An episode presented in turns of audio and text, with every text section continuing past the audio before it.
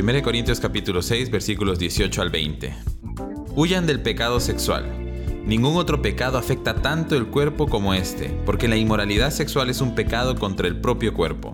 ¿No se dan cuenta de que su cuerpo es el templo del Espíritu Santo, quien vive en ustedes y les fue dado por Dios? Ustedes no se pertenecen a sí mismos, porque Dios los compró a un alto precio. Por lo tanto, honren a Dios con su cuerpo.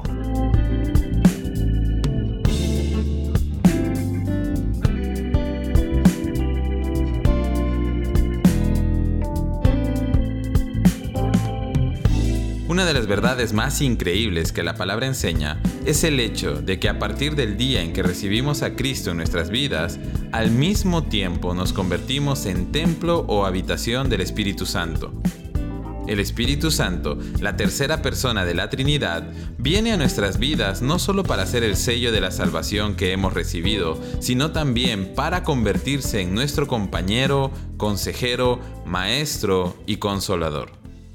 No hay un solo momento de nuestra vida cristiana en que el Espíritu Santo no esté con nosotros, aunque es cierto que muchas veces podemos entristecerlo y silenciarlo a causa de nuestro pecado. Y si hay un pecado que afecta nuestra vida, nuestro cuerpo y nuestra relación con el Espíritu Santo, es precisamente la inmoralidad sexual. Pecado que implica todo tipo de acción, relación o pensamiento que no está de acuerdo a los estándares morales de Dios para nuestra sexualidad.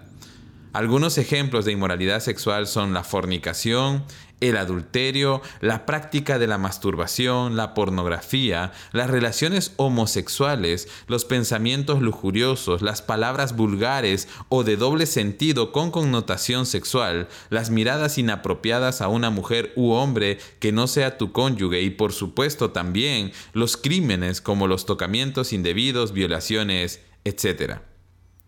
Lamentablemente, nuestro mundo está infestado del pecado de la inmoralidad sexual.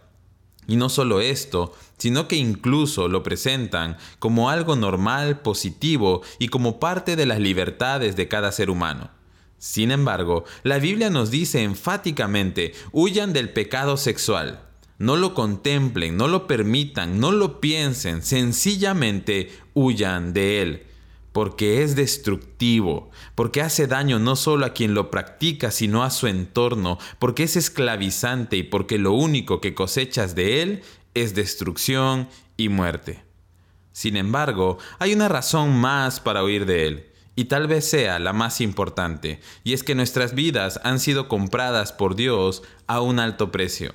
El precio de nuestra salvación fue la muerte de nuestro Señor Jesucristo. Jesús vivió, sufrió, murió y resucitó para que pudiéramos ser salvos y para que fuéramos libres de la esclavitud al pecado.